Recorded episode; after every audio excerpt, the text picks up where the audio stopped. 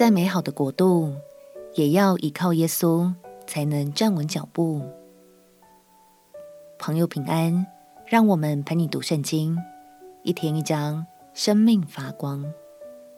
今天来读启示录第二十章。在大巴比伦城被毁灭之后，上帝的启示要带领我们再往前一步，认识耶稣所掌权的千年国度。通常，这也被称为千禧年。在这千年之间，撒旦会被关起来，而信靠耶稣的人们将和耶稣一同作王掌权，直到千年以后。让我们一起来读启示录第二十章。启示录第二十章，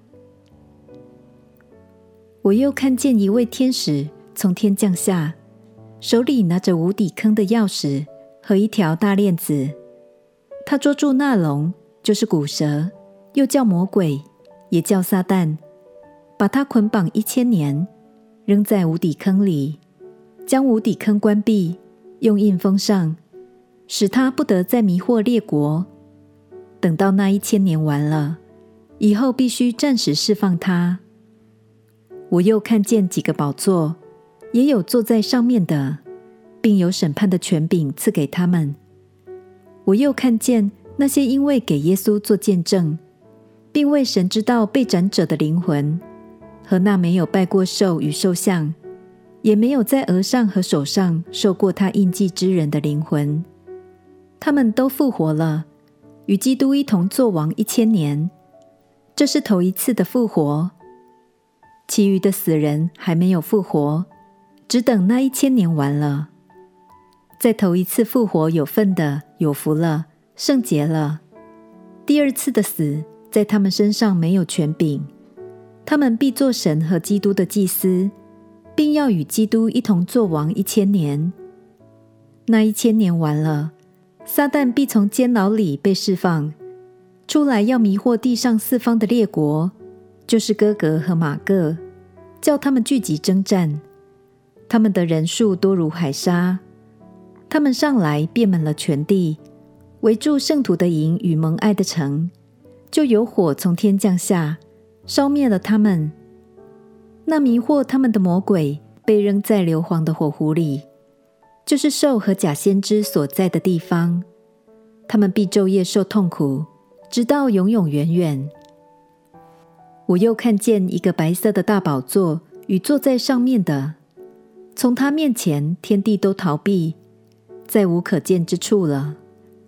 我又看见死了的人，无论大小，都站在宝座前，案卷展开了，并且另有一卷展开，就是生命册。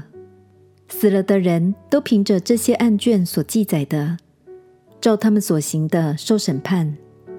于是海交出其中的死人，死亡和阴间也交出其中的死人，他们都照个人所行的受审判。